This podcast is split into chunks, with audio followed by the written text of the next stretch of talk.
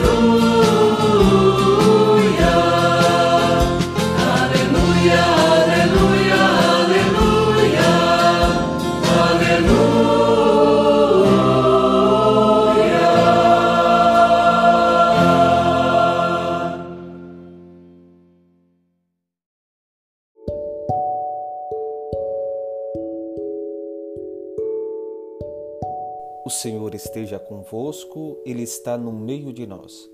Proclamação do Evangelho de Jesus Cristo segundo João. Glória a vós, Senhor. Naquele tempo disse Jesus a seus discípulos: Deixo-vos a paz, a minha paz vos dou, mas não a dou como o mundo. Não se perturbe nem se intimide o vosso coração. Ouvistes que eu vos disse: Vou, mas voltarei a vós. Se me amasseis, ficareis alegres, porque vou para o Pai, pois o Pai é maior do que eu. Disse-vos isto agora antes que aconteça, para que, quando acontecer, vós acrediteis. Já não falarei muito convosco, pois o chefe deste mundo vem. Ele não tem poder sobre mim, mas para que o mundo reconheça que eu amo o Pai, eu procedo conforme o Pai me ordenou. Palavra da salvação, glória a vós, Senhor. Que as palavras do Santo Evangelho perdoem os nossos pecados e nos conduza à vida eterna. Amém.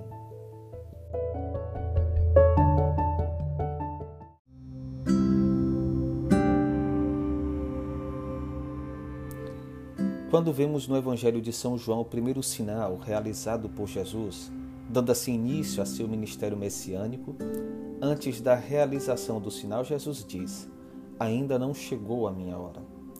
Assim somos inseridos no tema da hora que o Evangelho de João nos propõe. Ao olhar atento da pessoa de fé, passa a se ocupar com este tempo na leitura do Evangelho supracitado. O capítulo 12, versículo 23 diz: Jesus lhes respondeu: É chegada a hora em que será glorificado o Filho do Homem. Iniciam-se assim as palavras perturbadoras de Jesus que sinalizam um futuro próximo, pois é chegada a hora em que Jesus será glorificado mediante a sua morte. O que poderia acontecer aos discípulos após os eventos da paixão, morte e ressurreição de Jesus? Como eles reagiriam depois de sua ascensão ao céu? Uma profunda angústia e infeliz dispersão, provavelmente. A sensibilidade de Jesus para com seus discípulos se dá visivelmente em sua preocupação com eles. Jesus os prepara para que neles permaneça justamente a sua paz, para que a agonia e o desespero não caiam sobre eles. A fidelidade dos discípulos será provada e eles precisam dar um sólido testemunho de todos esses eventos. Vemos o cuidado em forma de palavras, mas palavras que trazem consigo a força do significado de ser presença. Deixo-vos a paz, a minha paz vos dou, mas não a dou como o mundo. Não se perturbe, nem se intimide o vosso coração. Ouvistes que eu vos disse: Vou, mas voltarei a vós. No mundo, as realidades tendem a se relativizarem, marcadas pela superficialidade e efemeridade. A paz de Cristo não é a pseudo-paz que o mundo dá, ancorada por pilares estáveis. A paz de Cristo, a paz verdadeira, o shalom de Deus, que é o próprio Cristo Jesus, essa é a paz que nos é dada. Quando estamos inundados com a paz de Cristo, tornamo-nos sujeitos e promotores da paz, pois a paz terrena é imagem e fruto da paz de Cristo, o príncipe da paz messiânico. Pelo sangue da sua cruz, ele levando em si própria a morte, a inimizade, reconciliou com Deus os homens e fez da sua igreja o sacramento da unidade do gênero humano e da sua união com Deus. Ele é a nossa paz e declara bem-aventurados os obreiros da paz. A construção da paz do ressuscitado em nós não é um movimento de ostracismo em que a paz é vivida e alimentada numa perspectiva intimista. A paz é dom de Deus, é o dom da ressurreição que gera um ressoar frutífero na vida do cristão. A semente da paz de Deus é plantada no coração dos homens e mulheres de fé. O Papa Bento XVI assim reflete: a paz envolve o ser humano na sua integridade e supõe um empenho da pessoa inteira. É paz com Deus, vivendo conforme a sua vontade, é paz interior consigo mesmo e paz exterior com o próximo e com toda a criação. Como escreveu São João 23 na encíclica Patim Terres, cujo sequentenário celebramos. A paz implica principalmente a construção de uma convivência humana baseada na verdade, na liberdade, no amor e na justiça. A negação daquilo que constitui a verdadeira natureza do ser humano nas suas dimensões essenciais, na sua capacidade intrínseca de conhecer a verdade e o bem, e em última análise, o próprio Deus. Põe em perigo a construção da paz. Sem a verdade sobre o homem escrita pelo Criador no seu coração, a liberdade e o amor depreciam-se, a justiça perde a base para o seu exercício. Para nos tornarmos autênticos obreiros da paz, são fundamentais a atenção à dimensão transcendente e o diálogo constante com Deus. Pai misericordioso, pelo qual se implora a redenção que nos foi conquistada pelo seu Filho unigênito. Assim, o homem pode vencer aquele germe de obscurecimento e negação da paz que é o pecado em todas as suas formas, egoísmo e violência, avidez e desejo de poder e domínio, intolerância, ódio e estruturas injustas. A realização da paz depende, sobretudo, do reconhecimento de que somos, em Deus, uma única família humana. Esta, como ensina a encíclica Patim Terres, está estruturada mediante relações interpessoais e instituições sustentadas e animadas por um nós comunitário que implica uma ordem moral interna e externa, na qual se reconheçam sinceramente, com verdade e justiça, os próprios direitos e os próprios deveres para com os demais.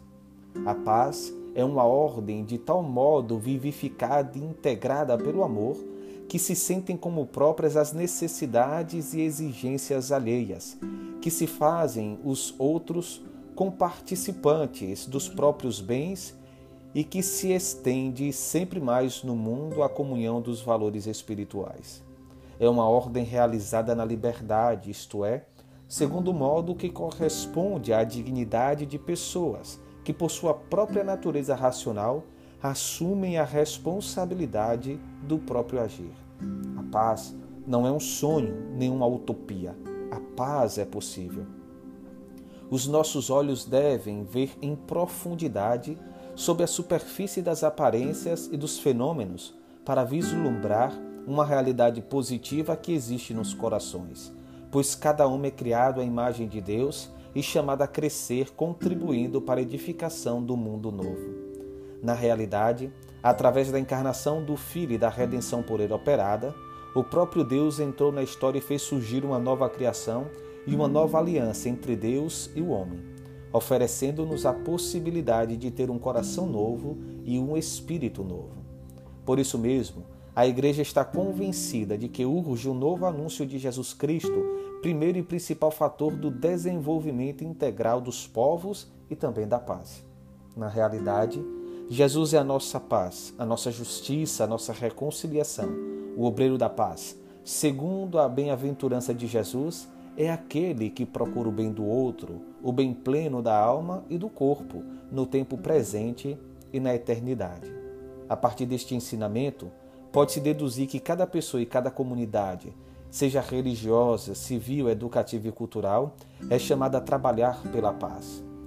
Esta consiste principalmente na realização do bem comum das várias sociedades, primárias e intermédias, nacionais, internacionais e a mundial. Por isso mesmo, pode-se supor que os caminhos para a implementação do bem comum sejam também os caminhos que temos de seguir para se obter a paz. Por fim, entendemos, entendendo que beber da fonte da paz de Cristo nos chama a responsabilidade que é própria de cada um de nós para que essa paz se instaure e sejam capazes de construir uma sociedade de paz.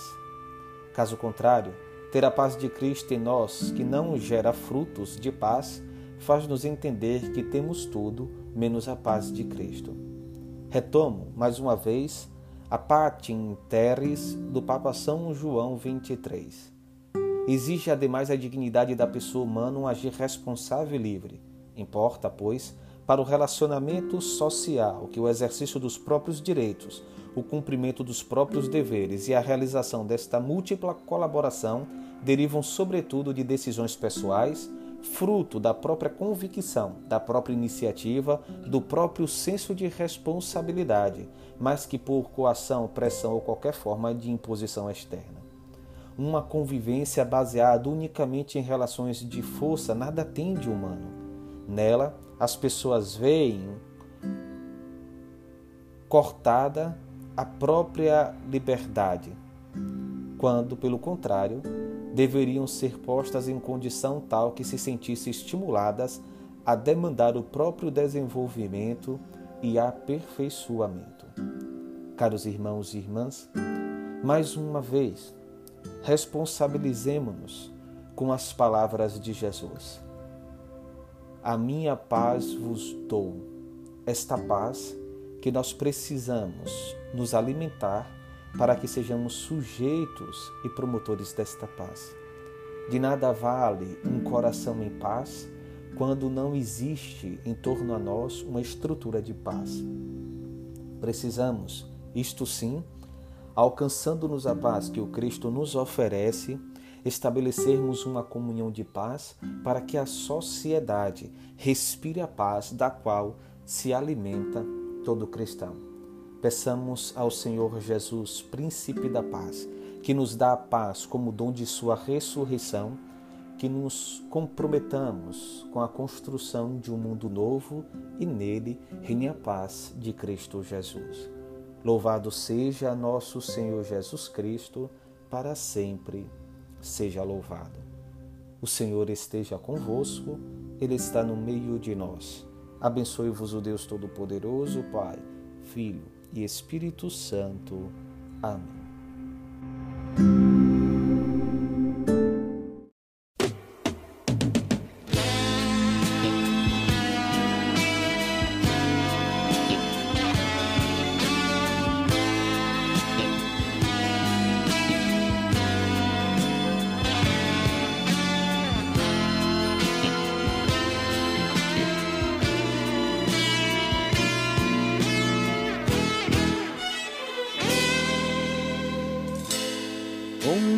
Dúvida que eu leve a fé, onde há ódio que eu leve amor, onde há ofensa que eu leve perdão, onde há discórdia que eu leve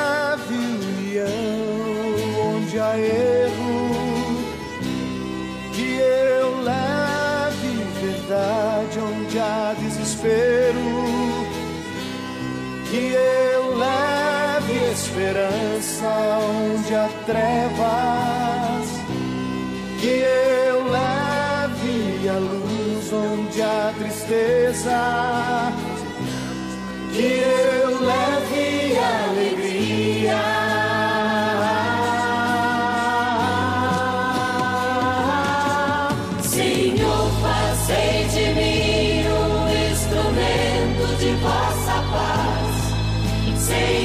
fazei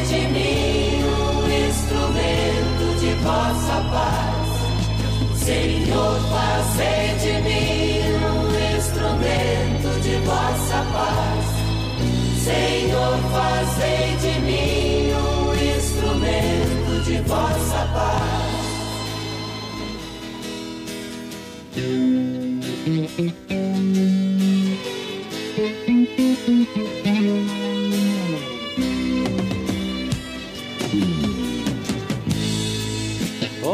mestre, eu não busque tanto ser consolado, mas consolar, ser compreendido, mas compreender, ser amado. Mas amar porque é dando se recebe esquecendo que se encontra perdoando que se encontra o perdão morrendo que se ressuscita para a vida eterna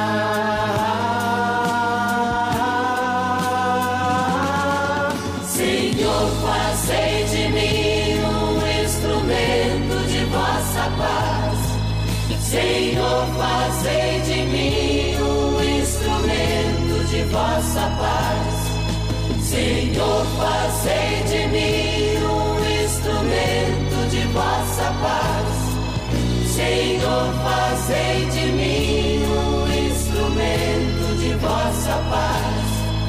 La la la